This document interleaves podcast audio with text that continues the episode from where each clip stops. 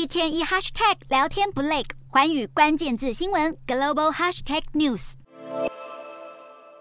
中国领导人习近平在二十大开幕上用两小时发表了政治报告。港大金融学教授陈志武点出，从十四大到十九大，经济发展都被明确称为北京当局的核心使命。然而，习近平今年演说明显不再强调经济发展改革。在美中竞争之下，华府智库 CSIS 也指出，习近平希望中国走上一个与国际体系非常不同的方向。由于北京坚守疫情清零政策，引发许多社会压力，对不少民众而言，习近平的谈话可能听起来更多是在辩护。至于习近平提到没有放弃。武统台湾的选项，英国皇家国际事务研究所也表示，二十大报告反映了中共高层对于台湾议题的政策语气改变，转向更加鹰派。当前国际地缘政治竞争恶化，不但有乌俄的不确定因素，还有美中科技战跟新冠疫情带来的供应链挑战。在各界见解下，能确定的是，习近平政权对外路线持续以战狼外交挂帅，而对内也要继续强化社会维稳。